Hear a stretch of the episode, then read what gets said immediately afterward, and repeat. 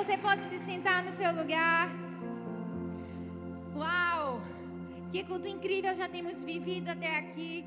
Só quem tem sido muito abençoado, dá glória a Deus aí no seu lugar. Eu sei que talvez algumas pessoas estão se sentindo constrangidas nesse culto, porque entra ano e sai ano e você continua com o seu coração verde. Mas eu vim de verde em solidariedade a vocês também. Para dizer que se Deus fez na minha vida, Ele também pode fazer na de vocês. Amém! Aleluia! Olha, eu não sei se você sabe, mas nós estamos hoje na nossa segunda edição do Talk Love Show. Quem aqui nos acompanhou no ano passado? Levanta a mão. Foi incrível, né? A gente estava cada um nas suas casas, mas a gente não deixou de estar tá juntinho, ainda aqui por meio de uma tela. E nessa noite nós vamos fazer algo super diferente.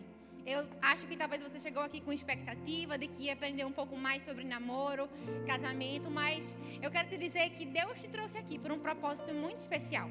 Deus colocou você aí do outro lado dessa telinha para falar com você. Não pense que nós vamos aqui chegar para falar só sobre namoro casamento, não. Estamos aqui para falar sobre relacionamentos. Algo que todos nós precisamos aprender. Até porque o nosso Deus é um Deus relacional. Mas antes de começar essa palavra e antes de dar seguimento ao nosso bate-papo, que vai ter um bate-papo super legal hoje, eu queria convidar você a fechar os seus olhos no seu lugar. Vamos continuar imersos nessa presença. Pai, nós te amamos, nós somos gratos pela tua presença. Nós estamos aqui para dizer que foi só por causa da tua presença que nós viemos. Nós queremos ouvir a tua voz, nós queremos ser transformados pela tua palavra, que o nosso coração possa ser uma terra fértil, pronta para receber a semente da tua palavra. Que o Senhor possa trazer nesse momento cura, transformação, libertação e salvação. E no nome lindo de Jesus que nós oramos. Amém, amém e amém. Eu queria começar nesse momento conversando com vocês sobre metas. Quem aqui já estabeleceu uma meta para si mesmo? Levanta a mão. Eu acredito que em todo final de ano a gente se compromete e estabelece várias e várias metas. A gente se compromete a ser mais saudável, a gente se compromete a estudar mais. E já se passaram seis meses, né? Cinco meses. A gente está entrando no sexto mês agora. E eu queria perguntar a mim a você nessa noite: aquelas metas que nós escrevemos lá, quando estávamos na virada do ano, será que a gente conseguiu cumprir alguma delas? Metas são alvos que a gente estabelece para a nossa vida e também para os nossos relacionamentos. É por isso que hoje eu quero compartilhar com você bem rapidamente algumas lições preciosas sobre metas de relacionamentos. Eu queria que você falasse no seu lugar: metas de relacionamentos. Agora fala com vontade, como se você tivesse um relacionamento perfeito. Metas de relacionamento. Isso aí, eu sei que ninguém vive num relacionamento perfeito, mas aqui é tudo pela fé. E eu queria conversar também com vocês perguntando: quem aqui acredita que o nosso Deus tem grandes planos para a gente na nossa vida sentimental? Eu sei que a gente sempre sonha né, que Deus tem para a gente um emprego bom, um futuro de paz e prosperidade, mas muitas vezes nós esquecemos que a nossa área sentimental é um dos alvos preferidos do nosso Deus. A verdade é que o nosso Deus trabalha muito mais que a gente para fazer a gente feliz. Eu não sei se você sabia disso, mas esse é um fato. Deus está lá no céu trabalhando para que cada um dos seus filhos seja feliz. É por isso que falar sobre relacionamentos é algo que está no coração do nosso Deus. Agora eu percebo que muitas pessoas, quando estabelecem metas para os seus relacionamentos, elas não olham para a igreja. E por quê? Porque muitas vezes, aqui dentro, nós não aprendemos sobre esse assunto com seriedade, com equilíbrio e com sabedoria. Mas o nosso Deus colocou no nosso coração justamente esse tema, para que a gente saia daqui aprendendo, tendo domínio sobre metas de relacionamentos. Quando você for pensar em algo que Deus tem para você, você não vai precisar olhar para o mundo, você vai poder olhar para dentro da igreja e principalmente para a palavra do nosso Deus. Então, eu queria perguntar a você: qual é o modelo bíblico de relacionamentos? Eu sei que você sabe, que todo mundo sabe, que a gente sempre fala que a gente não pode fazer sexo antes do casamento, que a gente precisa viver num relacionamento monogâmico. Eu sei que a gente sabe, na teoria, o que é ter um relacionamento segundo a palavra de Deus. Mas muitas e muitas vezes a gente esquece de viver e de aplicar esses princípios na nossa prática. Então hoje a gente vai aprender um pouco mais sobre o que o nosso Deus fala sobre relacionamentos. Então eu queria começar lendo para você o que significa a palavra meta. Segundo o dicionário, meta é o resultado ou a conquista a qual o esforço é direcionado. Então, o esforço ele precisa estar direcionado para algo, para que aquela meta se concretize. A gente precisa começar de algum lugar. E eu acredito que esse lugar é sabendo que Deus quer que eu e você tenhamos um relacionamento de sucesso. Se Deus tem uma meta para o nosso relacionamento, é que ele dê certo. Infelizmente, nós temos vivido num mundo em que muitos cristãos, em vez de serem exemplo, em vez de serem espelho, estão sendo justamente o contrário. A gente vê casos e mais casos de divórcio, traição, escândalo. E a verdade é que o nosso Deus não tem isso para os seus filhos. Ele deseja que, ainda que nas nossas imperfeições, que nenhuma família é perfeita, a gente não chega na minha casa e fica só cantando e louvando, aleluia, glória a Deus. Não. Cada um tem as suas falhas, mas a verdade é que a gente sempre aprende, né? Que a nossa família ela pode até ser imperfeita, mas ela também pode ser uma família feliz. E pensando nisso, eu quero que você entenda e comece a pensar qual o alvo que você tem para a sua vida? O que é que você quer para os seus relacionamentos? E pensando nisso, eu gostaria de fazer uma ilustração muito, muito simples, muito simples com você nesse momento. Eu gostaria de convidar aqui, por favor, é, o pessoal da direção que está com a minha bola. A bola, por favor. E eu quero convidar, vem tu, Guto, que já estás com ela, aproveita. Ele não queria que eu chamasse ele, mas infelizmente eu chamei. ele chama outra pessoa, chama quem está ali embaixo. Eu, pode deixar. E a outra pessoa, por favor, você pode chamar alguém já que eu lhe chamei? É para hoje. Pedro. Pedro, meu amigo, venha cá. Uma salva de palmas para eles dois, gente, só para não ficarem assim constrangidos. Qual vai ser essa ilustração? Muito simples. Na nossa vida, nós temos alvos, nós temos objetivos, e é isso que nós vamos ilustrar aqui, com o Guto e com o Pedro. Eu quero que tu fique um pouquinho aqui longe e vire para Pedro. Qual vai ser o seu alvo? Você tem um alvo no seu relacionamento, relacionamento de amizade. E eu quero que você atinja essa bola lá em Pedro. Esse é o seu objetivo. Fácil? Fácil. Fácil. É fácil, gente. Mas, para complicar um pouquinho, eu queria que você fechasse os seus olhos. Não é mais fácil. Pronto, mas vai ser assim, porque a vida é assim, não é tão fácil. Então, por favor, Guto, feche seus olhos. Você é crente, não pode espiar. Enquanto isso, você vai pensando como você pode fazer, como você pode alcançar Pedro, porque ele está muito perto de você. Ele tá, vai ser muito fácil. Então, quando eu contar de 1 até 3, você pode jogar a bola e Pedro vai agarrar. Vamos lá? Me ajuda, gente. Um, dois, três, joga! Abre o olho. Eita, não foi, né? Quê, quê, quê, quê, quê. Vamos tentar mais uma vez agora. Eu prometo que agora Pedro vai ficar em outro lugar. Essa é uma ilustração que mostra muitas vezes aquilo que acontece nos nossos relacionamentos. Por favor, Pedro, volta para o teu lugar inicial. E agora, Guto, você pode jogar para ele de olhos abertos. Um, dois, três. Uma salva de palmas, gente. Obrigada, gente. Obrigada, obrigada, obrigada, obrigada, obrigada, obrigada, obrigada. Uma ilustração tão, tão simples, mas o que é que ela nos ensina? Muitas vezes na nossa vida nós queremos acertar um alvo, acertar um objetivo, mas nós não estamos totalmente equipados para alcançar aquele alvo.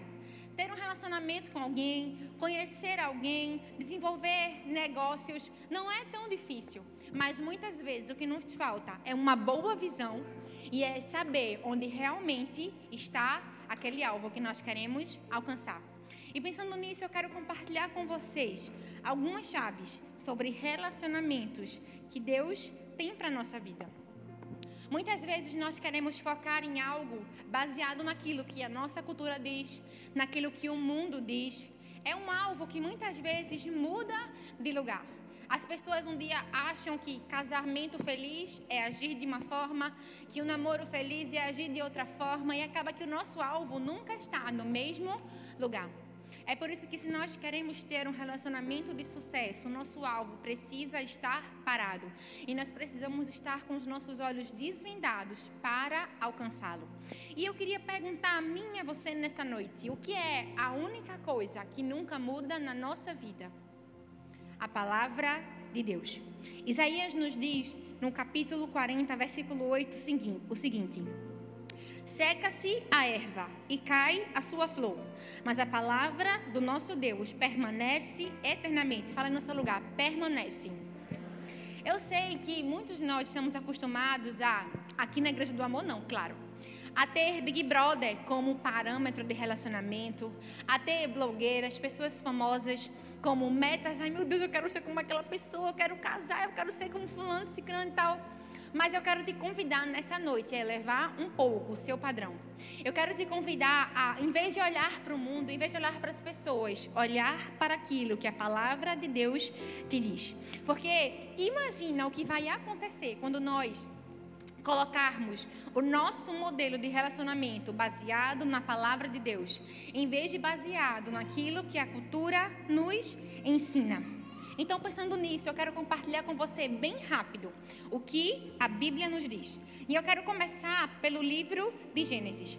A Bíblia fala que em Gênesis o Pai, o Filho e o Espírito Santo já se relacionavam. A Bíblia fala que quando a terra era vazia e sem forma, o Espírito pairava sobre as águas. E quando Deus foi criar o mundo, ele fez assim: ó, eu vou criar o céu, vou criar o mar, vou criar tudo que existe e também vou criar o homem e a mulher. E quando eu fizer isso, eu vou fazer eles a nossa imagem, ou seja, a imagem de Deus Pai, Deus Filho e Deus Espírito Santo. Agora, eu sei que é uma coisa que nós sempre ouvimos falar e nós sempre percebemos que tudo que Deus criou, Ele disse que era bom. Quando Ele fez a fruta, a verdura, Ele disse: Rapaz, isso é bom, isso os meus filhos veganos vão gostar, e Rayane também. Mas, quando. Gente, é uma brincadeira interna aqui, ninguém vai entender. Mas Rayane entendeu. E Deus é quem sabe. E quando Deus criou tudo que existe, Ele falou assim: Isso é bom, isso é muito bom, isso é bom, isso é bom. Só teve uma coisa que Deus falou assim: hum, Isso não é bom. E o que foi, gente? Vamos compartilhar um pouquinho comigo aí seus entendimentos. O que foi que Deus disse que não era bom? Que o homem estivesse. Que o homem estivesse Agora, quando a gente para para ver realmente, poxa, mas se Deus é perfeito e se tudo que Deus faz é perfeito, por que ele inventaria uma coisa que não era boa? A única resposta é: só poderia ser porque ele sabia de algo que a gente ainda não sabia, que era que eu e você fomos feitos para os relacionamentos. Então, partindo disso, eu quero compartilhar com você duas chaves para a gente finalizar esse momento. O primeiro ponto que nós precisamos aprender é que Deus quer um relacionamento com você. Vira para a pessoa que está ao seu lado e fala assim: meu irmão, Deus quer um relacionamento com você. Max Lucado tem uma frase que diz assim: Deus não suportaria passar a eternidade sem a gente. Por isso, ele escolheu os cravos. Eu acredito que essa verdade quase todos nós conhecemos. E se você não conhece ainda, Deus te trouxe aqui para revelar isso ao seu coração. O nosso Deus, ele não é um Deus que está no céu olhando para a terra e vendo tudo o que está acontecendo, não. Ele é um Deus que nos conhece, nos sonda e que tem uma história traçada ao meu e ao seu respeito. É por isso que, quando Deus fala assim: Olha, eu vou criar um homem, eu vou criar uma mulher, eu quero me relacionar com ele, com eles. A Bíblia diz que todos os dias, ao entardecer, Deus descia para conversar com Adão, para conversar com Eva. E nos nossos dias não é diferente. O nosso Deus tem um jeito certo de falar comigo e de falar com você. É por isso que ele deseja essa ligação tão profunda com a gente. Agora, além de também querer um relacionamento conosco, ele espera que a gente se relacione com os seus outros filhos. Muitas pessoas param nesse versículo que fala assim: ame a Deus acima de todas as coisas. Mas o versículo continua dizendo assim: e ame o seu próximo como a você mesmo. A primeira parte do versículo é tão importante quanto a segunda. Nós precisamos aprender a amar o nosso Deus, a estar num relacionamento com Ele e também a estar num relacionamento com as outras pessoas. Tem muita gente que, por se frustrar com relacionamentos e principalmente dentro da igreja, acha que todas as portas foram fechadas. Acha que relacionamento sem ser com Deus é algo do diabo. Mas a verdade é que relacionamento onde a gente não sabe o propósito realmente abre brechas para o diabo. Mas quando nós sabemos o relacionamento, que o propósito que aquele relacionamento que nós temos tem, esse relacionamento nos leva para mais perto de Deus. É por isso que a primeira chave que nós precisamos guardar no nosso coração aqui: Deus quer um relacionamento com você. Agora, a segunda verdade que nós precisamos fixar na nossa mente aqui: Deus tem um relacionamento para você. Fala para outra pessoa que você não falou antes, para não ficar triste e tal. Deus tem um relacionamento para você. Talvez, nesse exato momento, você está pensando assim, poxa, não sei porque eu vim para a igreja. Estão falando demais comigo. Eu já estou assim. É, foi, ainda bem que eu fiquei online. Eu gosto desse negócio online, aula EAD, que não precisa compartilhar com as pessoas aquilo que eu acho. Mas a verdade é que o propósito de Deus para mim e para você é que nós sejamos seres relacionais. E você não precisa ser uma pessoa extrovertida para isso, não. Você pode ser uma pessoa introvertida. Você pode ser uma pessoa tímida. Eu sou uma pessoa tímida, mas mesmo assim eu gosto de me relacionar. É o quê? Eu sou sim. Vocês estão achando que não sou, mas sou. Peraí, deixa eu desbloquear aqui, que eu fiquei tão tímida que o computador desbloqueou. Bloqueou aqui. Eu estou ouvindo tanto áudio, gente, na velocidade acelerada, que eu estou falando muito acelerado. Mas vocês estão entendendo o que eu estou falando, né? É porque o nosso cronograma está muito especial e eu quero que dê tempo de tudo. Então eu vou dar um gole aqui na água. Então, quando muitas vezes nós ficamos imersos nessa mentira de que nós podemos viver isolados, é quando Satanás entra na nossa mente para mentir e contar inverdades ao nosso respeito. A verdade é que a, o isolamento, a solidão extrema muitas vezes leva pessoas à solidão, à depressão, à síndrome do pânico e a tantos outros problemas emocionais. Nós vivemos num século em que muitas doenças físicas matam, mas muitas doenças emocionais também têm debilitado pessoas. E a verdade é que a cura para isso não vem simplesmente num remédio, mas principalmente num relacionamento. Que talvez aquela pessoa deixou de ter ou se feriu e não se permitiu tê-lo novamente. É por isso que nós precisamos colocar na nossa mente que o nosso Deus é um Deus redentor. E por que eu falo isso? Porque talvez você chegou aqui cansado, sobrecarregado, não queria nem ouvir sobre relacionamentos. Mas a verdade é que eu não sei se você foi ferido por um pastor, por um chefe, por um amigo, por um namorado. O que eu quero te dizer é que, independentemente de qual for o seu relacionamento, qual for a meta que você tem para você, Deus ainda pode sim realizar. O nosso Deus tem sonhos para que a gente tenha um casamento de sucesso, que a gente tenha um emprego de sucesso. Todas as áreas da nossa vida estão debaixo das suas mãos. É por isso que nós precisamos sempre lembrar que Ele tem algo bom para cada um de nós. Ainda que você tenha vivido experiências negativas, ruins, Ele pode transformar essa experiência ruim em algo positivo. Aquilo que as pessoas podem ter tentado para o nosso mal, Ele sempre pode transformar em bem. E falando sobre relacionamentos, eu queria ler aqui para você Eclesiastes 4, 9. Salomão fala assim: É melhor ter companhia do que estar sozinho, porque melhor é a recompensa do trabalho de duas pessoas. Fala aí no seu lugar, recompensa. Esse versículo nos ensina que duas pessoas sempre vão trabalhar melhor do que uma a recompensa de você estar junto com alguém é muito maior do que se você estivesse sozinho. Você pode até ser bom sozinho, só você mesmo, mas você pode com certeza alcançar melhores resultados se estiver acompanhado pela pessoa certa. É por isso que eu queria te perguntar: com quem você está andando? Quem é o seu aliado? Qual foi a pessoa que Deus colocou para andar lado a lado com você? A verdade é que as pessoas que nós andamos determinam muito do nosso futuro. E o versículo continua falando assim, ó, o verso 10. Se um cair, fala aí no seu lugar, cair. Quantas vezes nós não caímos, nós não erramos, e a única coisa que nós precisamos é de um braço, é de uma mão amiga para dizer assim: calma, você vai conseguir, você vai vencer, você vai sair dessa. Quem não quer uma pessoa dessa do lado, gente? É por isso que relacionamento é tão importante. O que nós podemos aprender aqui é que Deus sempre coloca pessoas ao nosso lado para nos ajudar. E nós podemos ter essa, essa, esse discernimento de saber se um relacionamento é bom para a gente ou não, o quanto daquele relacionamento te ajuda. O que acontece é que muitas vezes nós toleramos, nós suportamos pessoas que andam do nosso lado, mas só fazem sugar a nossa energia, só fazem tirar da gente algo que a gente luta tanto para ter: perseverança, fé em Deus, constância em Deus. E muitas vezes você fica assim: meu Deus do céu, me ajuda, eu quero me livrar de Fulano, eu quero terminar esse namoro. E Deus está nos dizendo: minha filha, termine.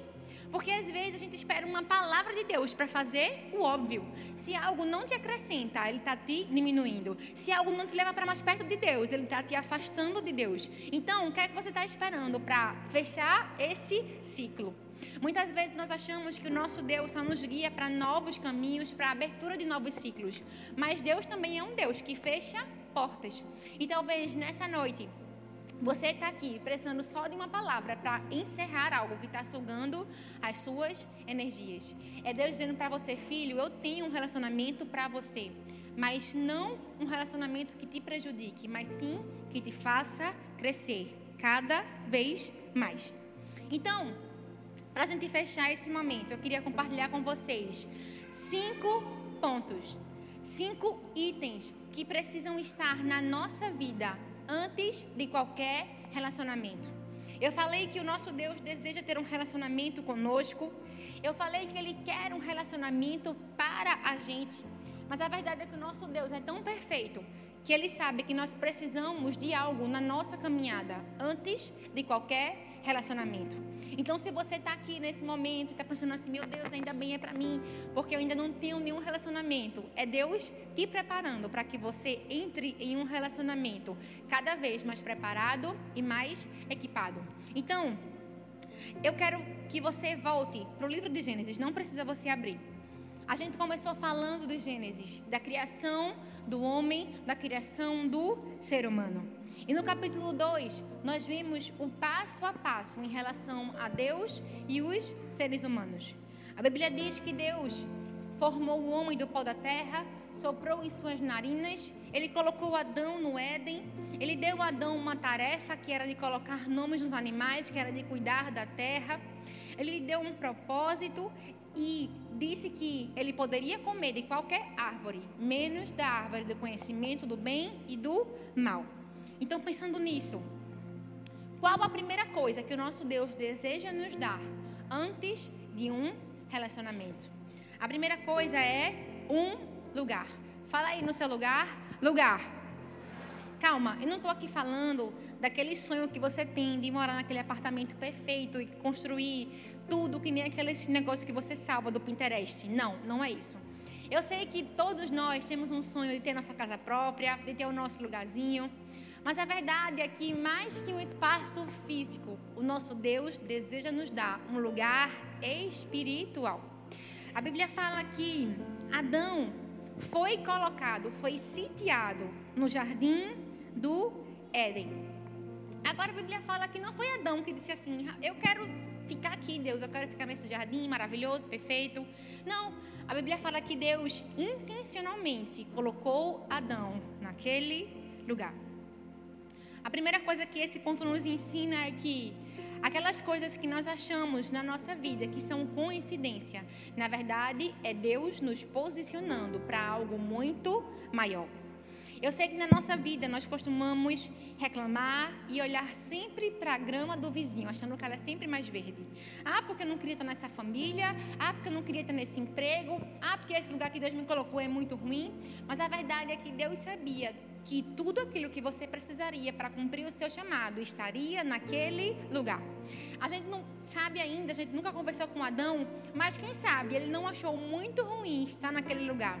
Um lugar em que ele teria que colocar nome nos animais, nas frutas, teria que fazer um enorme trabalho e sozinho. Mas a Bíblia fala que Adão prosperou naquele lugar. É por isso que a minha pergunta para mim, para você nessa noite é: qual foi o lugar que Deus te colocou? Talvez você chegou aqui e tenha lutado muito com esse lugar. Você tem reclamado e tem orado e clamado e dito: Deus, por que o Senhor me plantou nesse lugar? Por que o Senhor me colocou nessa célula? Por que o Senhor me colocou aonde eu estou agora? Enquanto Deus olha para a gente e fala assim: Eu quero que você prospere nesse lugar. Esse lugar que você está é justamente o seu campo de treinamento. É o lugar onde você vai ser equipado e preparado para galgar lugares muito maiores. Muitas vezes nós achamos que o lugar em que nós desejamos estar é um lugar protegido por Deus. É um lugar em que Deus só vai nos deixar entrar lá na frente. Mas a verdade é que Ele sempre tem o tempo certo para tudo. O nosso Deus é aquele que tem uma plaquinha com o nome entrada permitida. E se você ainda não entrou no lugar em que tanto deseja entrar, é porque Deus ainda tem algo para fazer no lugar em que você está. Então, da próxima vez em que você tentar e for pensar em reclamar, lembre-se, Deus te deu um lugar. Em segundo ponto que nós podemos aprender e ter antes de qualquer relacionamento é um propósito. Fala no seu lugar, propósito.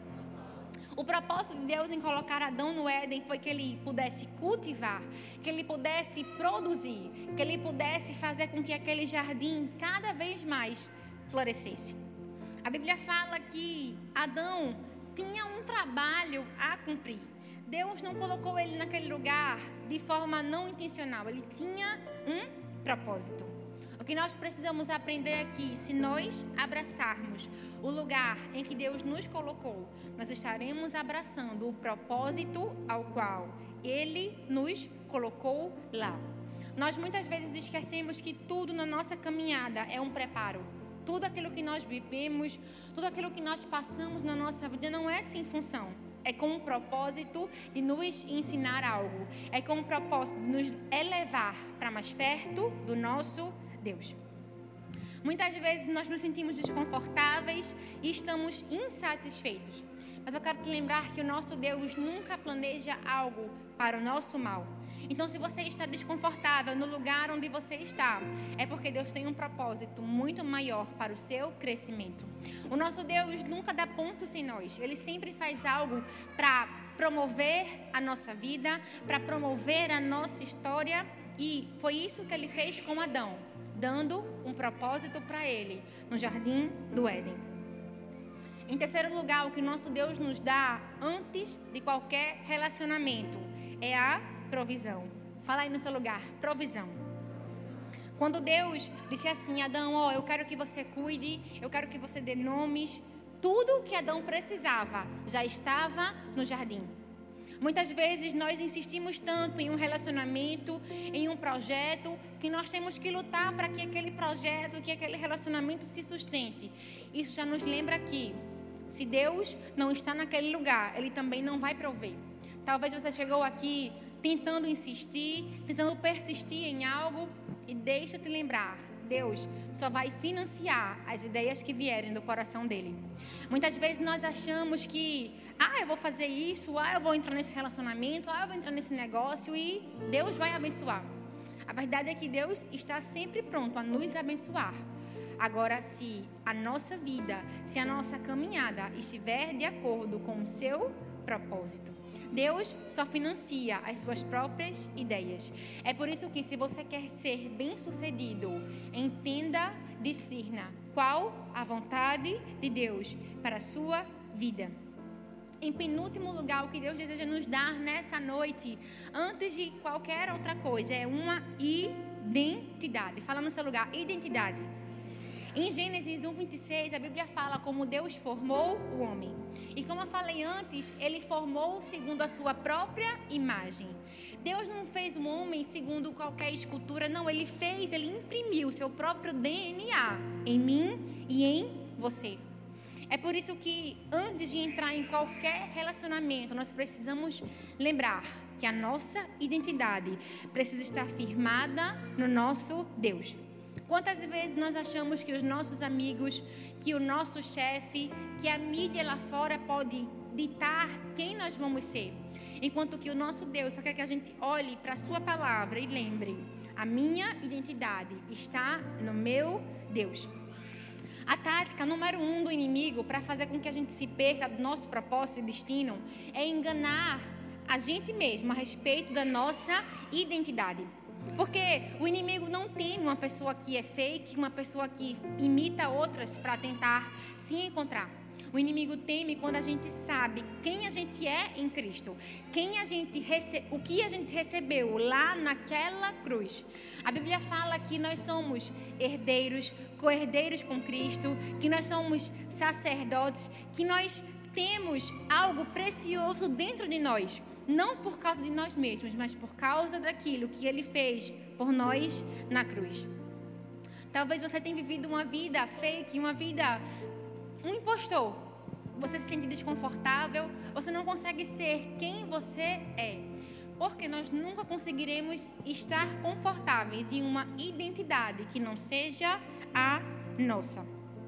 É por isso que você precisa lembrar qual a identidade que Deus te deu. Em último lugar, o que o nosso Deus nos dá, antes de qualquer relacionamento, são parâmetros. Falando no seu lugar, parâmetros. Eu vou ler aqui com você Gênesis 2, do 16 ao 17.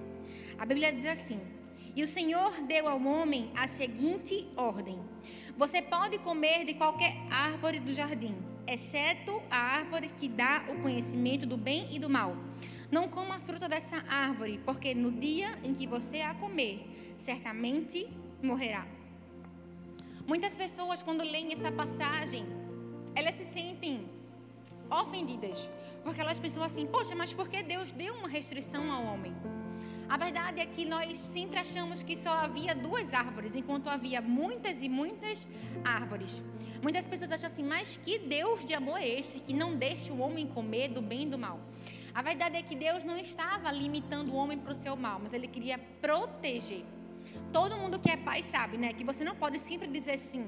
Inclusive, a gente vai ver um filme aqui muito legal segunda-feira, que é justamente o dia do sim. Porque os pais sabem que muitas e muitas vezes eles precisam dizer não, não, não, não e não. Você vai saber disso quando você for pai. E muitas vezes nós só queremos ouvir do nosso Pai Celestial o sim. E quando ele fala não, nós ficamos frustrados, desesperados. É por isso que Deus sempre tem a hora de dizer o não, mas também sempre tem a hora de dizer o sim. É por isso que antes de qualquer relacionamento, ele nos dá esse parâmetro. Foi isso que ele fez com Adão. E por que ele fez isso? Porque ele sabia que ele precisava ensinar a Adão limites. E trazendo para a nossa realidade, o que é que nós podemos aprender? Que muitas vezes, se nós não aprendermos limites com a palavra de Deus, se nós não aprendermos os parâmetros da palavra de Deus, o que vai ditar os nossos parâmetros vai ser vão ser os relacionamentos. E quando se junta uma pessoa que não tem parâmetro com outra que não tem, o resultado é uma grande bagunça. Você precisa ter parâmetros de santidade, de honestidade, de responsabilidade, e tudo isso você aprende na palavra de Deus. 1 Coríntios 10, 23 fala assim: Todas as coisas são lícitas, mas nem todas nos convêm. Todas as coisas nos são lícitas, mas nem todas nos edificam. Quando o mundo tentar empurrar para você que você é crente, quadrado, chato, lembra disso. Você pode fazer qualquer coisa, mas você tem a maturidade para escolher não fazer aquilo.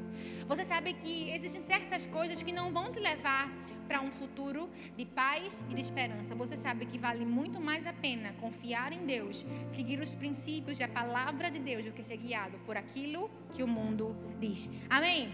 Para concluir, eu quero ler com você 2 Pedro 1, 3, que diz assim: O poder de Deus nos tem dado tudo o que nós precisamos para viver uma vida que agrada a Ele, por meio do conhecimento que temos daquele que nos chamou para tomar parte na Sua própria glória e bondade. Deus nos trouxe aqui nessa tarde para nos chamar para conhecê-lo cada vez mais. Eu acho que o que nós mais precisamos aprender, se tratando de relacionamentos, é sobre o nosso relacionamento para com o nosso Deus. Porque se essa área da nossa vida, se o nosso relacionamento com o nosso Deus não estiver bem, todos os nossos outros relacionamentos também não estarão. É como se o nosso relacionamento com Deus fosse a fonte de uma água que jorra e todos os nossos outros relacionamentos bebem dessa água. Se a fonte estiver maculada, suja, todos os outros lugares também estarão. Para conhecer mais a Deus, você só precisa passar mais tempo com Ele. Como a gente cantou quase agora, sabe? Você só precisa desejar a Sua presença. Quantas vezes nós chegamos diante de Deus e apresentamos só as nossas petições? Deus, sou eu de novo, estou esperando no Senhor com paciência, mas até agora o Senhor não se inclinou para me ouvir. Deus, sou eu aqui de novo. Deus, se não for, eu sei que o Senhor tem a sua hora certa, mas se não for agora, pode ser agora, por favor? A gente se apresenta diante de Deus pedindo tantas e tantas coisas. Nós esquecemos de pedir o mais importante, que é a sua presença. Deus também nos trouxe aqui para restaurar essa, esse lado dos nossos relacionamentos interpessoais. Sabe, aqui na igreja nós amamos tanto estar um com o outro. Estamos aqui nos cultos, estamos nas células. Se você não faz parte de uma célula, eu quero te convidar a fazer. Muitas vezes nós achamos que a gente vai vir para a igreja, a gente vai encontrar cura, libertação, mas o livro de Tiago fala que se nós queremos ser curados, nós precisamos orar uns pelos outros, confessar os nossos pecados uns para com os outros. Muitas vezes você quer fazer parte de uma igreja linda, grande, de uma organização, enquanto Deus está te chamando para fazer parte de um organismo vivo, que é a célula.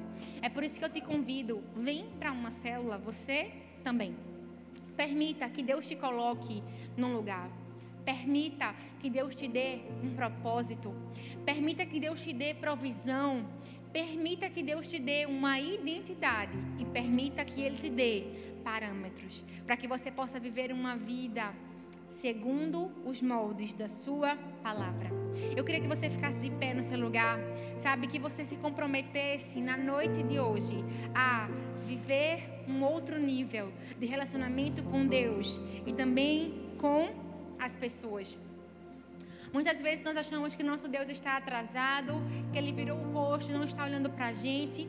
Mas a verdade é que a Bíblia diz que ele é misericordioso e é paciente. E ele não deseja que ninguém se perca. Talvez esse relacionamento que você tanto sonha seria uma porta para que você se distanciasse do seu Deus. E talvez até você que está aqui sabe que tem vivido um relacionamento que tem te afastado da intimidade com Deus.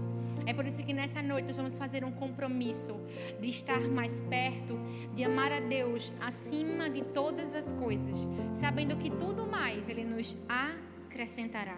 Eu queria que você fechasse seus olhos nesse momento, que você começasse a orar no seu lugar e a fazer esse compromisso, não comigo, mas sim com Deus.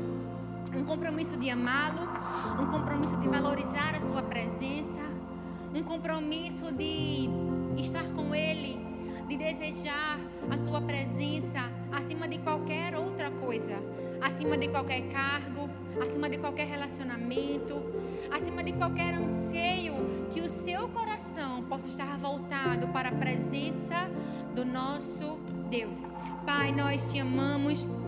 Nós estamos aqui nessa noite com o nosso coração rendido, com o nosso coração prostrado, com o nosso coração arrependido, porque tantas e tantas vezes nós priorizamos tantas outras coisas, ao invés de priorizarmos a tua presença. Nós estamos aqui porque nós queremos a partir de hoje viver um relacionamento íntimo contigo. Nós queremos olhar para ti, nós queremos encontrar em ti, Senhor, um lugar. Nós queremos receber de ti o nosso propósito. Nós queremos receber de ti provisão. Nós não queremos mais olhar para o mundo, não. Nós queremos estar com os nossos olhos fixos em Jesus. Nós queremos receber dele a nossa identidade, identidade de filhos, identidade de coerência herdeiros, identidade de servos bons e fiéis. E nós queremos também receber de Ti parâmetros. Nós sabemos que o Senhor nos dá limites para o nosso bem. Todas as coisas cooperam para o bem daqueles que te amam. E nós sabemos disso. Nós queremos firmar um compromisso contigo. Um compromisso de amor. Um compromisso de fidelidade. Um coração apaixonado por ti. Nós não queremos mais te dar o último lugar, não. Nós queremos te dar um lugar de honra. Nós queremos que o Senhor seja a nossa prioridade. Nós queremos te amar dia após dia. Nós queremos te conhecer e prosseguir em te conhecer. Nós queremos te pedir, nos dá relacionamentos segundo a tua vontade. Traz pessoas que vão nos ajudar a cumprir o nosso chamado e o nosso propósito. E acima de tudo, Pai, nos dá tua presença, nos dá o amor por ti, que o nosso coração possa queimar todos os dias, todos os dias, pela tua presença.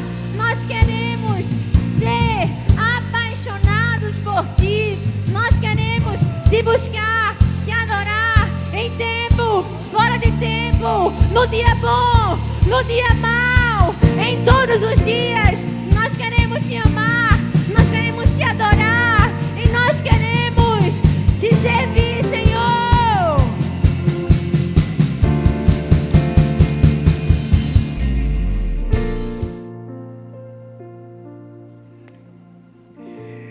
Graça e paz, estamos de volta. Quero chamar minha princesa linda para me sentar comigo. Senta aqui, meu amor. Queria convidar nossos convidados.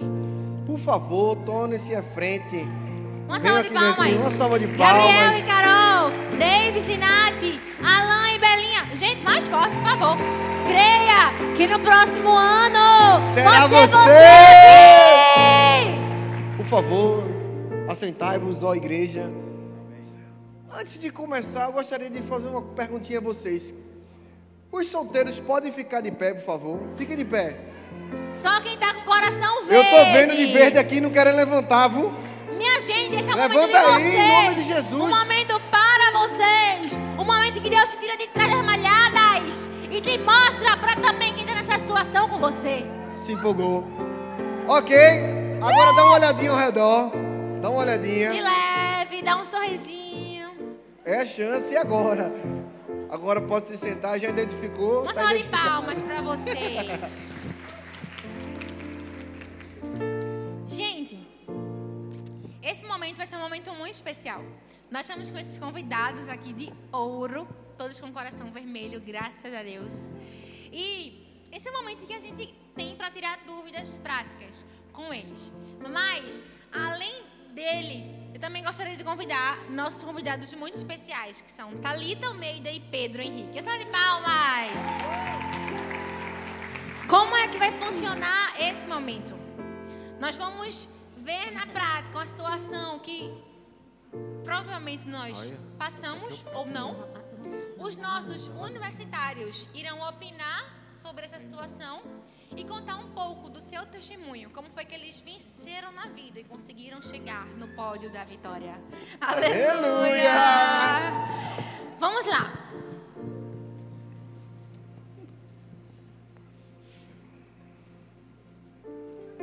Nesse momento, nós iremos ter uma fase muito importante, que é a fase da oração.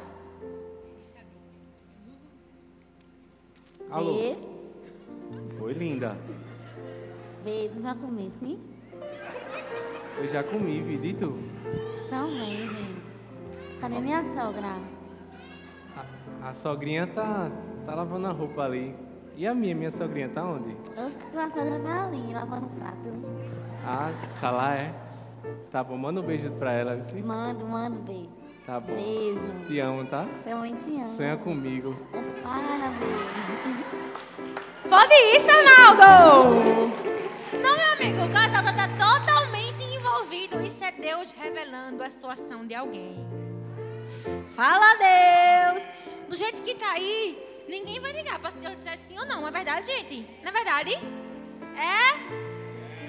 É oração, Mas- já, isso aí já é namoro, aí é sogra. Quase casamento. Sogra, porque sogra é, um relacion... é, um- é uma coisa legal, né? Jurídica, então já é casado, né não? Então pronto, tá errado.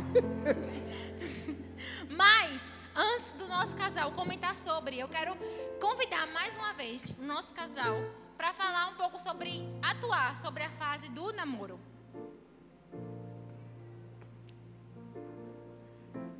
Vida, Oi, vida. tu vai pra igreja de novo hoje, é?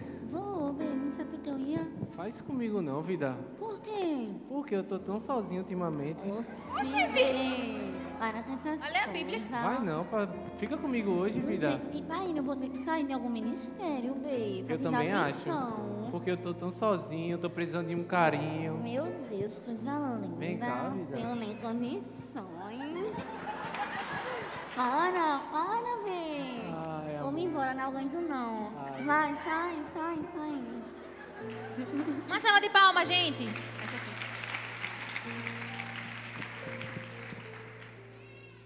Muito obrigado.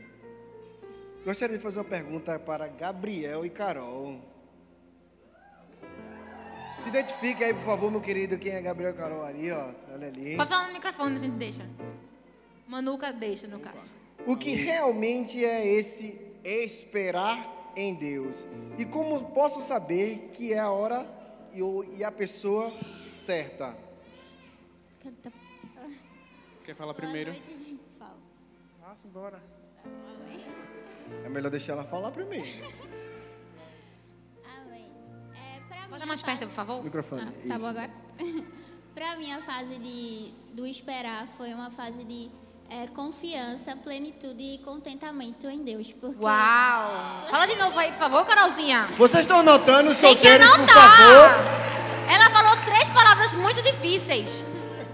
Ai, meu Deus. Confiança, plenitude e contentamento em Deus. Porque só quando a gente é feliz e completo em Deus é que a gente pode fazer a outra pessoa feliz. Isso.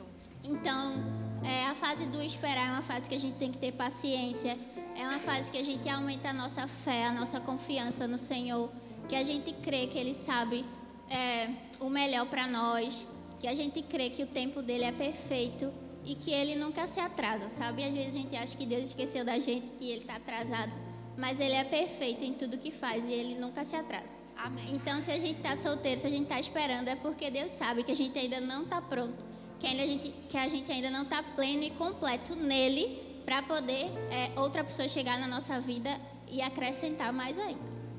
Tá vendo, Que Will? mulher linda, meu Deus do céu. Tá bom, Gabriel, a gente já entendeu. Pode dizer amém. E falando um pouco sobre o período de oração em si, né? A gente vive numa sociedade onde é tudo imediato. Ainda mais nos dias atuais, onde agora, antes de escutar um áudio de 5 minutos, agora é 2 e 50 minutos. 2 e 30, né? Que a gente coloca no 2x. Até quando eu tava vindo pra cá, que eu chamei o Uber, já apareceu 10 minutos. Eu disse, pelo amor de Deus, esperar 10 minutos para vir no Uber. Mas a gente precisa aprender a ressignificar esse tempo de espera. Isso. Sabe, esse, esse tempo de espera, esses 10 minutos que eu ia esperar pelo Uber, ia me poupar de ter que gastar passagem, de ter que descer uma ladeira, de ter que ir pro Pelópolis para poder chegar até aqui. E é um livramento, viu? Descer pro Pelotas é um livramento. Grande é. Então, o período de oração, a gente precisa aprender a esperar em Deus. Eu sei que a gente vive nessa sociedade que é tudo imediato, a gente quer resultados imediatos no trabalho, na faculdade, mas a gente crê que Deus tem o melhor para nós. É, no período de oração, é um período onde você precisa se conhecer, conhecer outra pessoa, saber onde está o coração dela, se ela está com o coração guardado em Deus. Porque isso evita que você quebre a cara, meu filho. É verdade, fala Deus. Evita que você quebre a cara. É, esse é um período onde você vai aprender a esperar, onde você vai aprender a conhecer outra pessoa e, acima de tudo, a escutar a voz de Deus. Amém. Sabe, eu, eu passei por uma situação dessa, onde Deus disse não. E lá na frente, eu, eu não entendi na hora, mas lá na frente eu entendi o porquê do não de Deus. Então eu creio que o período de oração seja sobre isso, sabe?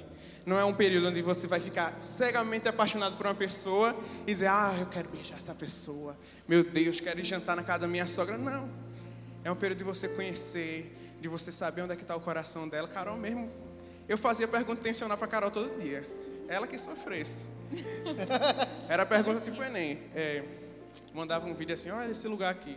Alguma vez tu já pensou em morar fora? Para onde seria? E por quê? Justifique sua resposta. o que é que você pensa sobre isso? A pregação de ontem foi massa, né? O que é que Deus falou contigo? Então sempre a gente tem que olhar por essa perspectiva do tempo de oração, sabendo que lá na frente Deus tem esperado para nós não só o bom, mas o bom, perfeito e agradável. Uau! Uma salva de palmas, gente! Tá saindo com esperança aí, irmão? Agora eu gostaria de chamar nossos casais hollywoodianos. Nosso casal, né, na realidade.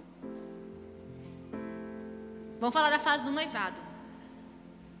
Vida, Oi, Bê. então, já faz dois anos, né, que a gente tá, tá junto. E assim, né? Tá perto de casar. Sim. Eu acho que a gente tem que, sim, né? Se conhecer mais um pouco, vida, porque as coisas tá difícil. E o pai tá aguentando não. As coisas tá dificultando, vida. O que é que tu acha? Eu e assim, que- né? A gente tem que se Ah, conhecer, tá. né? Não, eu concordo. Mãe também tá aguentando, Mulher não. de Deus. Tá difícil, viu? E aí, vida? Sei não. Para com as coisas, não sei. Tu tem que me ajudar. Não, não, não. Não tenta não. Tenta não, que eu caio. Então vamos, vida. Para,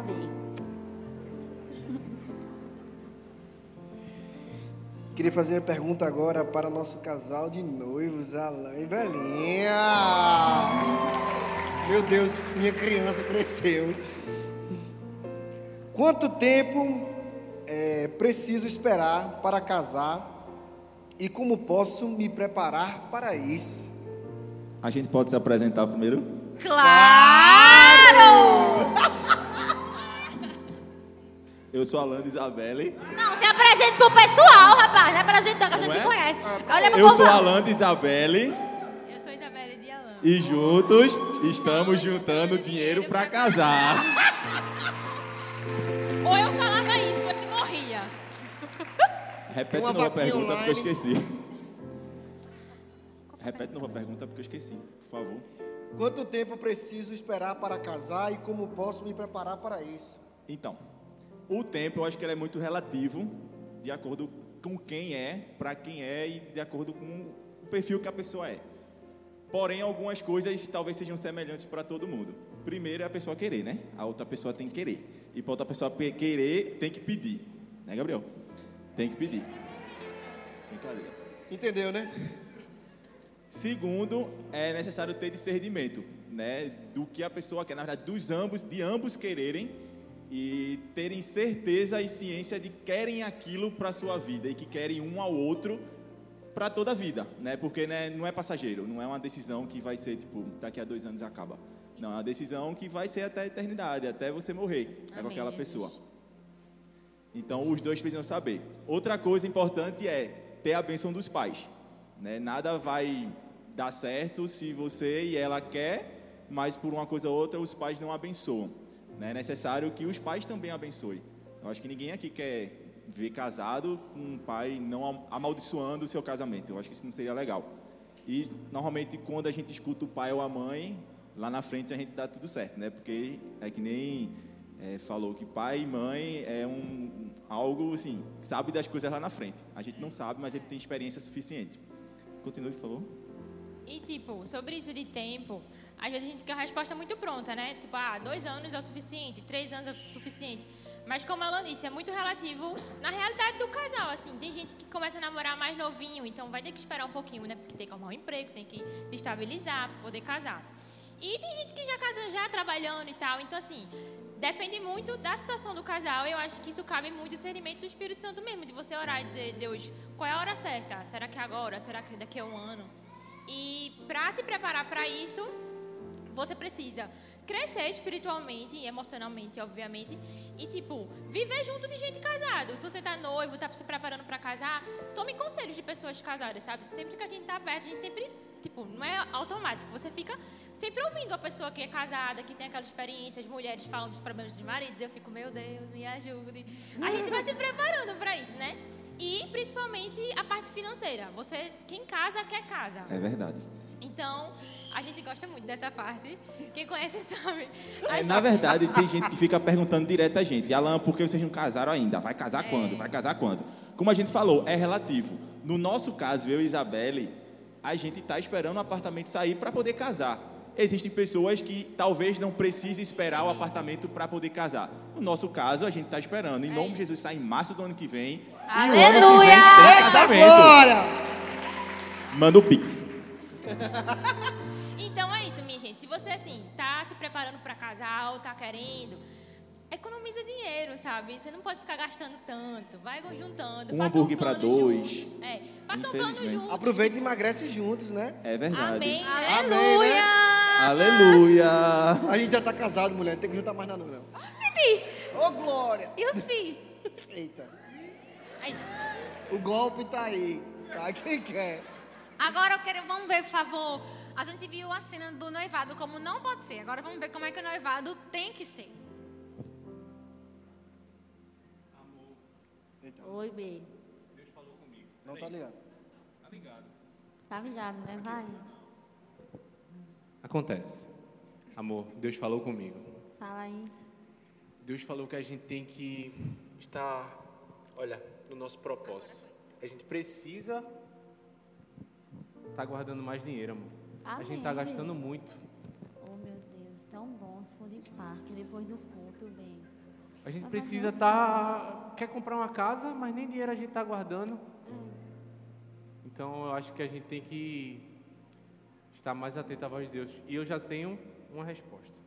A gente vai comprar aquele curso de finanças para a gente economizar com o pastor Fábio. Eita glória! Massa. Massa. Para guardar mais, a gente dá entrada no nosso apartamento e no final do ano a gente casar. Tu crê?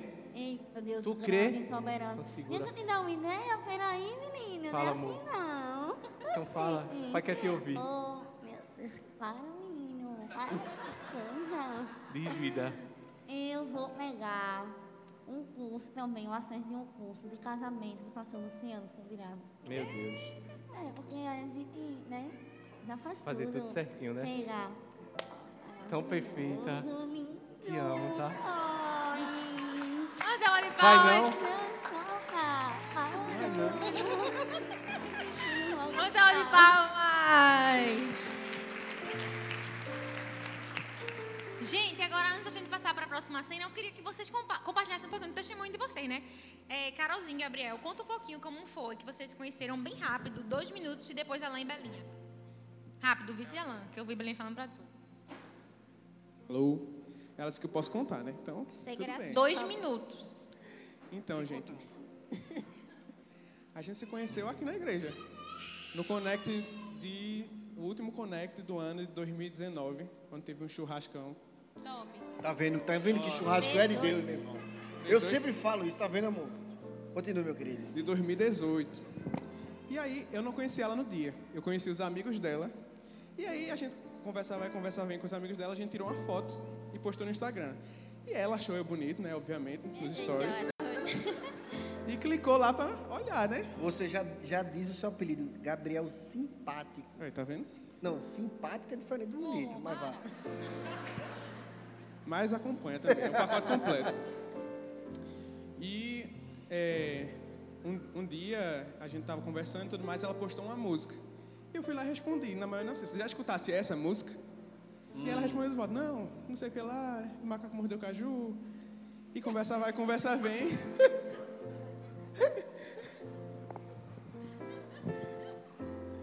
Tem que resumir, calma, tem, muito, tem muita história aí.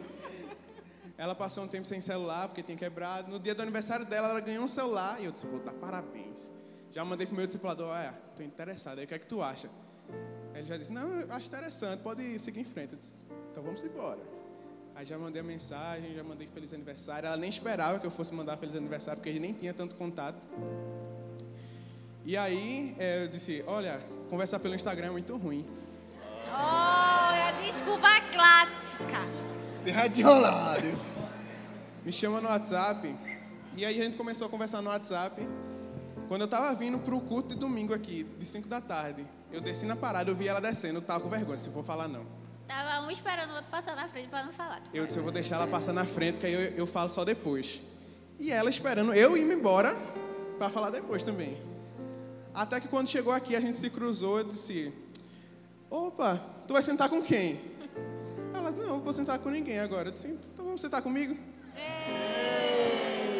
E aí, a gente sentou Infalível, minha gente, isso é infalível, não tem como errar. A gente sentou junto, depois uma amiga dela chegou, mas era culto de ceia. E a gente ainda trocou o cálice no final. Meu Deus, uma salva de palmas! É bom, joga bola. Falta 10 minutos. Só Tá que bom. tem que ser rápido. Certo. Então, primeira coisa eu queria dizer que a namoro arranjado dá certo. Certo? O meu namoro com Isabelle também foi arranjado. Nada mais nada menos que a pastora Thalita. É, eu tava num culto de quarta-feira, sentado na alta unção. E na hora da blitz do amor, né? an- Antes da pandemia, a gente saía para abraçar todo mundo, aquela coisa toda.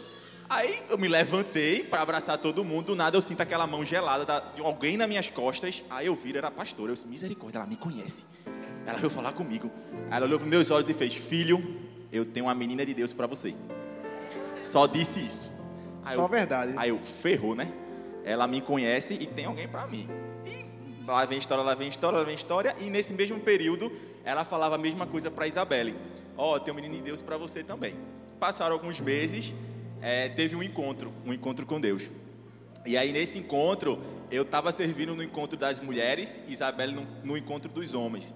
E aí ela fez a mesma coisa. Ela foi num, num encontro onde eu estava e falou, ó, eu tenho uma menina de Deus para você. E ela tá servindo aqui também. Aí Ou seja, misericórdia. trabalhe na igreja, sirva no encontro, minha gente. É verdade. Você tem que se ocupar na obra do Senhor para Deus fazer a obra. entendeu? E Isabelle no outro, ela foi lá no outro dia ou no mesmo dia disse assim, ó, eu tenho um menino de Deus para você e ele está servindo. Não, não era assim não. Vá. É rápido. As Eu- mulheres sempre sabem contar melhor que o homem, é verdade. Thalita, né? Eu tenho um menino de Deus pra você. Agora Ele é é assim. muito inteligente. Obrigado. É, você é mesmo. Muito inteligente, muito desenrolado, Belinha. É o cara pra tu casar. E isso ela falou, minha gente, no meio de 10 meninas assim, ó. Ela começou a gritar e a menina, ei, eu, meu Deus do céu, não acredito. Posso? Voltando, rápido. Aí nesse meio termo tinha um casal de colegas da gente que estava com a gente e escutou.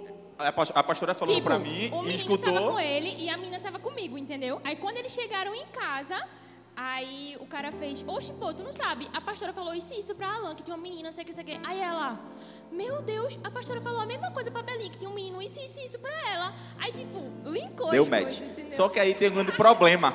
A menina disse a Isabelle Foi, que era eu. que Só que o menino não me disse. E aí a gente passou alguns meses, Isabelle já sabendo. Homem, homem e mulher, eu sem saber de definido. nada. E eu esperando, Eu né? procurando. E aí, minha amiga Eveline, ela fez um papel de Obrigada, detetive pra mim e descobriu que essa pessoa seria Isabelle. E aí, obviamente, o homem tem que tomar atitude, né? Já falei Foi, logo, foi. puxei no WhatsApp. Na verdade, a gente já se conversava sem intenção nenhuma, porque a gente é muito nerd, então a gente conversa sobre a ABNT, sobre Era. TCC, sobre essas coisas. Aí, beleza. Aí, quando eu soube, eu disse, agora é hora. Deu, mandei mensagem pra ela, a gente conversou, tal, marquei pra conversar na igreja. A gente conversou, ela toda guinça, toda, né? Do lado de Breno, que era primo dela, chamei ela, disse, ó, eu sei que você sabe que eu sei e eu sei que você sabe. Então é o seguinte, eu estou disposto a lhe conhecer. Você está é agora. Ela disse sim, a gente começou a orar e Deus Coisa linda! E a musiquinha? A esperança pra você. Tá bom. Agora nós vamos fazer a última parte da nossa peça. Nós vamos ver a encenação de um casamento. Ó, não vem me pedir coisa pra fazer as coisas aqui em casa não, que eu não vou fazer nada não. Se tu quiser, tu faz. Menino, E, aí, um e se prato. tiver incomodada, tu contrata um empregado e com o teu dinheiro, que do meu bolso não sai nada. pra Eu vou contratar, sabe por quê? Pronto, contrate. Porque meu Já era pai pra ter me contratado? ensinou a não depender de homem, meu filho. Homem Graças sábio. a Deus eu tenho homem meu sá- dinheiro. Pronto, pega seu dinheiro e vá. Tchau. Pronto, Boa vai, noite. desapareça também. Que pode isso, minha gente? Pode não, viu? Misericórdia. Por favor. A pergunta. Davis e Nath. Como viver. Davis, né? Por favor, antes se apresentem, porque vocês estão tão lindos, combinando, bem maravilhosos. Vá, primeiras damas. Eu sou Natália de Davidson. É, meu nome é Davidson. certo? Deu ruim essa Muitos combinação. só me conhecem como Davis. É, Davidson e Natália, linda aqui. Obrigado. Oh. Davis, Nath, Como viver em harmonia em, e qual o princípio mais importante para se ter um casamento bem sucedido? É, quer que a gente conte um pouco como a gente se conheceu também, não? Sim, pode ser. Pode ser. Na verdade, eu perguntei, mas é ela que vai contar. Vocês contam um pouquinho do testemunho de vocês, aí a gente vem pra parte do teatro e depois respondem a pergunta. Pode ser? Vai, Nath. Perfeito. Tá, a gente se conheceu na igreja, foi amigos em comum que nos apresentou. É, eu fazia parte antes, então ele chegou na igreja para fazer parte, já era baterista, aí vocês já imaginam, né? Baterista, já aquela fusão. Vamos orar por esses é, bateristas, em só nome de Jesus. misericórdia. Então a gente começou a se conhecer, foi amigos. É, eu digo a ele que ele se interessou primeiro por mim, né? E O destino, nesse ano a gente começou a estudar na mesma escola. E aí Ah, quando tá. eu chego na sala, ela estava na mesma sala que eu. Nunca foi o destino, sempre foi Deus. Uau! Detalhe que tinha algumas irmãs que diziam, olha, ele é um menino tão bom, é um menino tão Deus. Sempre tem alguém para dar um empurrãozinho. Eu fiz, não, não, Deus me livre, quero não. Quero namorar ele, não, não, não, não vai ser não. Sei que... Essa parte da conversa, da história eu não sabia, não. É, esse- olha, eu tô revelando alguns segredos. amor. Eita. Mas eu não queria, né? Não, assim, mas no fundo, eu sei que é- passou o tempo, a gente se conheceu melhor, foi mais amigos, a gente sempre voltava da escola, da igreja juntos. E um certo tempo depois, eu acho que dois, três anos depois, né? Ele me convidou para ir para um evento. Não foi? Um evento gospel. Antigamente tinha muito. E foi nessa mesma época, dia 7 de setembro de 2013, 16. 7 de junho, mulher. Eita, 7 de junho, gente, fica nervosa. 7 de junho. E chegou lá, foi Pimentas do Reino, Henrique Cerqueira, que tava tocando. Foi muito Meu fofinho. querido, apelou valendo. Eu sei que eu fugi dele, fui lá pro meio do povo. E eu disse, aqui Deus não vai me encontrar, não. Vai não. Quando começa a tocar a música, sinto alguém assim, começou a cantar a música no meu ouvido. Que isso, papai? Uma serenata. Tava inspirado, tava inspirado. E aí, Era a última tentativa, gente. Eu já tinha levado fora, já tinha levado gelo. É isso aí, não desiste nunca, é brasileiro. Perseverei, perseverei. mas aí, depois desse momento, não tinha mais como resistir, coitado, né? Então a gente. Coitado, nossa. Ah, ele foi nos meus pais depois de uma semana, pediu pra namorar. A gente namorou depois de mais ou menos três, quatro anos. A gente noivou Quatro. com o nosso, a, a bênção dos nossos pais também. E depois de um ano de noivado, a gente casou. Isso. A gente casou também com a bênção dos nossos pais, dos nossos pastores da igreja na época. E hoje, segunda-feira, vai fazer 13 anos que a gente está juntos. Em dezembro fazem seis anos, meu amor. Eu sou péssima em data. É isso aí, uma salva de palmas, minha Seis anos de gente. casado. Vamos ver aqui uma encenação agora de como deve ser um casamento. Hein? Diz aonde você vai. Menino, Vida. Deus. Oi, meu amor. Mas tão cansadinha, né? Então. Já varri a casa, passei pano, lavei os pratos, lavei até o banheiro que eu não gosto Oh, meu Deus, não é um homem, não. e fiz até uma janta pra tu, amor. Você é Porque eu uma sabia que tu ia chegar tão cansadinha. É uma mega cena acumulada. lavei até minhas roupas. Oh, bê, foi mesmo. Oi, vida. Olha a cabra, você, coisa linda. Amanhã eu vou levantar bem cedo pra fazer seu café, viu? Vai. Que você merece. Tapioquinha e pão com queijo. Oh, meu Deus, faça, faça. Uma salva de palmas, gente. Obrigada, Pedro. Obrigada, Thalita. Vocês perderam. Uma salva de palmas pra ele, gente, com força. Perderam a encenação, que enquanto Agora ela tá fazendo. Não, calma, deixa eu explicar suas caras aqui, bocas. Que eu tava no banheiro, lavando o banheiro hoje, fiz a comida e ela falou, "É, aí falta o café da manhã amanhã, viu? Sim, amanhã é um novo dia. É. Como viver em harmonia e qual o princípio mais importante para se ter um cas- casamento bem sucedido? Certo. É, foi interessante o que eles fizeram aqui, porque é, age diretamente na, no tema de relacionamento. No relacionamento, quando a gente inicia um relacionamento, é sempre com muito diálogo, muita conversa. A gente quer conhecer a pessoa e a melhor forma é realmente conversando. Você conta um pouco sobre você e aí vai tendo essa troca durante todo o namoro, noivado. E no casamento, eu acredito que se torna uma chave.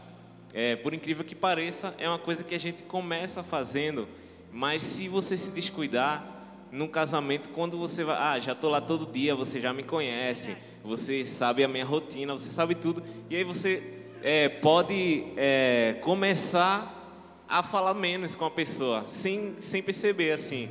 É, vai passando a rotina e você acha que aquela pessoa já sabe o que você gosta, o que você pensa, e isso pode é, trazer muitos transtornos, como no, no, no primeiro exemplo aqui, que fica cada um por si e aí faça o que você quiser, que eu faço o meu, eu faço o seu, mas a chave realmente seria para um relacionamento harmonioso, né? Seria a manutenção do diálogo. Continuar sempre. É, por quê? Por exemplo, o que não fazer? Não chegue em casa e fique calado. A sua esposa, ela vai querer saber como foi o seu dia. E ela vai dizer, amor, como foi o seu dia? Não resuma. Não resuma. Ótimo. Ótimo. Não diga, foi, Foi bom, amor, foi bom. Tudo Foi certo. massa. Foi massa. Não, a mulher ela vai querer saber todos os detalhes. Aí você conta, quando você saiu do portão, você fala, moço, saí do portão. Aí tava passando o cachorro do vizinho, mexendo no lixo aqui. Aí eu já. Já. Aí você conta todos os detalhes. Vejo que és prof- profeta. É, um- é um exemplo básico, mas, mas assim, é bem radical, porque... E outra coisa, se ela lhe interromper, deixa ela lhe interromper, porque mulher, ela, vai, ela gosta de falar, ela gosta de interagir. E aí vocês vão realmente fazendo essa manutenção de diálogo, de troca de conhecimento, de ensinamento, porque você passa o dia fora, ela conhece para onde você vai, mas você vive experiências e ela também vive as experiências delas. E aí, e aí a gente é, continua aprendendo dia após dia e isso torna um, um lar harmonioso. Amém. Uma salva de palmas, gente. Bom, finalizado o nosso bate-papo, a gente vai ter um momento super especial para poder liberar vocês para irem para casa. Já estou com saudades. Mas eu queria chamar aqui mais uma vez o nosso querido amado Pedro. Por favor. Ele vai fazer uma dinâmica super especial com cada casal. Acho que foi surpresa para alguns, é verdade, mas aqui é tudo na surpresa. Vamos lá, Pedro, você tem a voz. Vamos embora. Todos aqui contaram como foi a sua história, como eles lidam dia a dia, mas todo mundo sabe, e eu tenho certeza que cada um deles já passaram vergonha juntos, não é verdade? Todo mundo já passou uma vergonha junto. Então esse momento é mais um momento para que o casal possa passar esse momento de vergonha, mas como? Se declarando para a sua amada. Mas não é uma simples declaração. Como é que vai funcionar? Aqui no meu celular eu tenho alguns objetos. E de 1 a 20, esses objetos estão enumerados. Então, quem do casal, do primeiro casal, vai representar? Não. Gabriel. Se levante, Gabriel, por favor. Alan. Alan e Davis, por favor. Como é que vai funcionar? Cada um de vocês vão escolher três números de 1 a 20. E você vai vir em direção à sua amada e fazer a melhor declaração que você puder fazer para ela com esses três objetos. A melhor declaração, ao término do culto, vai receber uma premiação. Alan quer Pix, para casar mais rápido, né? Mas vamos embora. Gabriel, diga aí um número de, de 1 a 20. É um só? De 1 a 20. Sete. 7. Certo. Você vai. O primeiro objeto é uma caixa de som. Caixa de som. É, você vai rimar. com- Desculpa, gente. Meu Deus. Mas você vai fazer uma rima com esses três objetos para essa pessoa. É uma declaração em rima, então.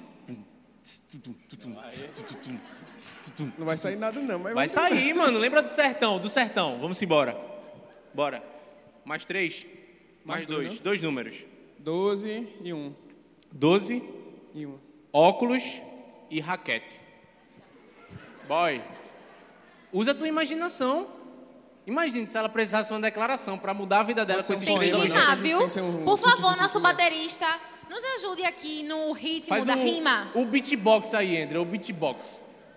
Qual é a palavra mesmo? Caixa de som, óculos e raquete.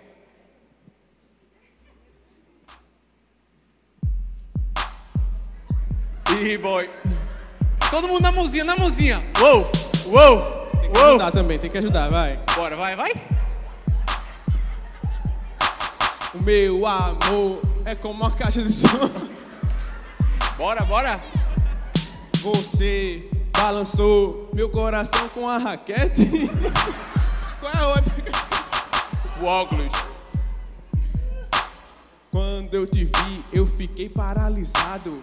Eu tive até que botar o meu óculos pra saber se era um anjo ou se era humano. Uma salva de palmas para Gabriel. Vamos embora. Agora é nossa amiga Alain. Vamos embora, Alain, diz aí. Boa. Xícara. Um bom estudante de engenharia. Máquina de fotografar. E um caderno. Ei, mais fácil. Quem estiver recebendo a declaração, fica de pé, né? Pra ser mais emocionante. É, a para vergonha, frente. a Pra passar vergonha vergonha é junto, né? Porque Bora. passa junto. Xícara, máquina de fotografar e caderno. Bora lá, solta a batida. Uou, uou. Meu amor, minha linda, eu te amo muito. A tua xícara de café. É isso aí. Vai, vai, vai, continua. Uou, uou, uou. Bora. Quando eu olho pra você, eu fico muito apaixonado. Tenho até vontade de pegar minha máquina e tirar um retrato. Aê! Oh! Uou, Yeah! uou. Bora. Eu lembro quando eu te conhecia, nós estudávamos. Tá bem no ritmo. E se pegar o meu caderno, tem lá o seu nome, escrito Eu Te Amo. Isso aí. Uhul! Agora nosso amigo Davis. Por favor. Vamos embora. Escolha aí, Davis. 10, 14 e 20. Bola, sapato e relógio. É, mais fácil. Solta a batida, moleque. Na mãozinha, na mãozinha, conecta. Uou, uou, uou. Se declara, se declara, se declara. Meu amor, eu me lembro quando eu tava na escola. E aí, você ficava no recreio, só me olhando, jogando bola. Eu olhava no relógio e ficava contando as horas para quando a gente largasse. Porque quando a gente voltava para casa, eu tava com aquele meu sapato que você amava. Uma salva de palmas, uma salva de palmas, minha gente. A vergonha em conjunto. Agora vamos lá para a votação. No final, pastor Geraldo para pastora Carol. Vamos embora. Quem acha que Gabriel deve ganhar? Quem acha que Gabriel? Alain? Eu quero casar, gente. Ê. Davis? Unanimidade, Davis campeão da batalha de rima. No final me procura. É, no final procura Pedro. Agora pastor Geraldo para pastora Carol. É! Quero uma rima bonita. Tá doido. Quais Sai são as desse- palavras, Pedro? Você na mente dele é? Uma salva de rapidinho, uma salva de palmas antes para os nossos casais, para liberar eles, minha gente. Muito obrigada, vocês podem. Não, lógico que vai. Lógico que não. Vai. Eu- vai, peraí, rapidinho. Vai. vai A pastora que vai, tem que ir agora. Vai. Foi vai, todos os homens, vai. agora você. Vamos ler vai- os recadinhos, vamos, filha. Vamos. É assim, vocês estão vendo? Casem é ótimo. Eu vou fazer uma rima agora, só pra dizer que eu sou rocheira. Vai, Pedro, diz aí as palavras, caramba! Representando! Número 10. Chapéu. Número 3. Bolsa. Número 1. Oh! Vamos lá, hein? Meu amor, eu tô aqui pra te dizer. Eu digo sim, eu já sonhei. Vi a gente no céu quando eu olhei pro seu chapéu.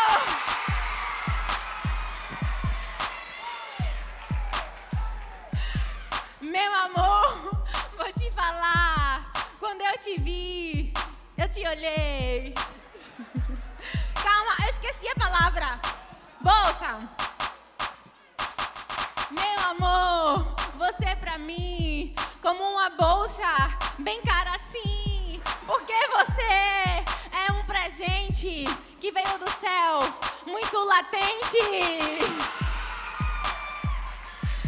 A última coração, né?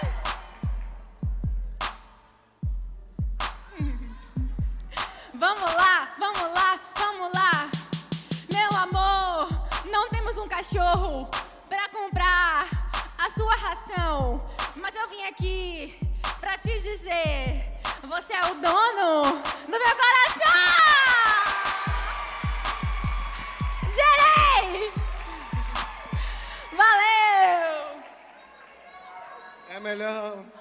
Ficar em silêncio. Mas vamos ver alguns recadinhos de Pra amor. finalizar, gente, pra liberar O vocês. bom e velho aviãozinho do amor. Eu começo. O meu. Márcio Henrique. Para! Para Márcio Henrique. Fica de pé, quem é Cadê você? É, Gabi que mandou ficar em pé. Alô, Márcio! Mozi. Gruda em mim, Mozi. Só que é tua, Tafarel. Agora eu. Para Diego Freitas. Didi! É marmelada, é marmelada. Eu não tenho dúvidas de que você é prova do cuidado de Deus por mim. Ter o seu amor é um tesouro. Te amo, meu príncipe. De Luana Quevedo. E eu fui a ponta, né, papai? Não foi a pastora, não, né? Tamo junto. Tá me devendo. Para Carvalho.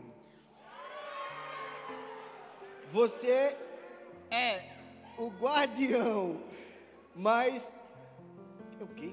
Você é o guardião, mas meu coração está de portas abertas para você, lindo! Meu Deus. Isso aqui eu não tô entendendo o que botaram, não. Isso é, isso é lana? Joana. Joana. Para Joana. Joana, cadê você, amiga? Levanta a mão. Não tem coragem. Tá com vergonha. Ali não, né? Porque tu é muito pequenininha, bebê. Pode não, é, é- é- é pedofilia, é pecado, é crime. É. Joana, você é mais linda que as estrelas. Você é, meu amor, mais linda que as estrelas, viu? Esse pode pra você. Débora.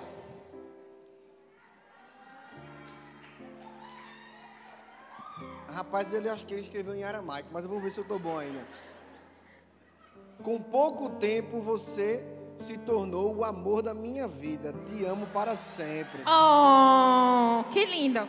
Para Laís, do louvor. Você canta muito. Brincadeira. Nunca vi uma princesa mais linda que você. A soma de todas as características que resultam na perfeição. Te amo. A bola do Mu- Bangu. Tainara Luiza, da Social. Thay. Além de talentosa, linda. Te amo mais, Te amo. demais, meu amor. Você é uma Perfeita! Não, não é perfeita não, mas tudo. Per perfeito. É perfeita, aqui não dá pra entender direito. É. Mas vamos lá. Para Pedro Emiliano. Chamou de Mo, viu, Mo? Um Mo. milagre, Senhor. Não tenho palavras para expressar o meu amor por você, mesmo sendo tão chato às vezes. Nunca desista de quem você é. Vai, Mo. Fabiola Braga. Vamos pra frente? Muito obrigado por ser uma mãe e esposa maravilhosa. Te amo muito mais do que você possa imaginar. Ah! Que lindo, uma salva de palmas. Para Gabriela Santos. Uh, bebê! Um minuto. São 60 maneiras de pensar em você e de contemplar a maravilha que é viver ao seu lado. Te amo. Gabriela. Na moral, só Gabriela, meu querido, me ajude, né? Ficou um mistério. Você é uma das, um dos presentes mais lindos que Deus me deu. Tamo junto até Jesus voltar. Poético. Para Carol Paiva. Tem uma colher aí? Porque eu tô dando sopa pra você. Assinado Gabriel Lindo. Maria Caroline, você é a melhor promessa que Deus, que o Senhor cumpriu na minha vida. Te amo. Tem mais um contigo? Felipe Lima dos Stories. Seu sorriso irresistível me encantou. Você é uma pessoa incrível. Sorte de quem tiver você para sempre. Esse aí é pra tu filmar os Incrível. stories bem filmado. Amém? Terminou? Terminou. Terminou. Amém, gente. Fica de pé, por favor, no seu lugar.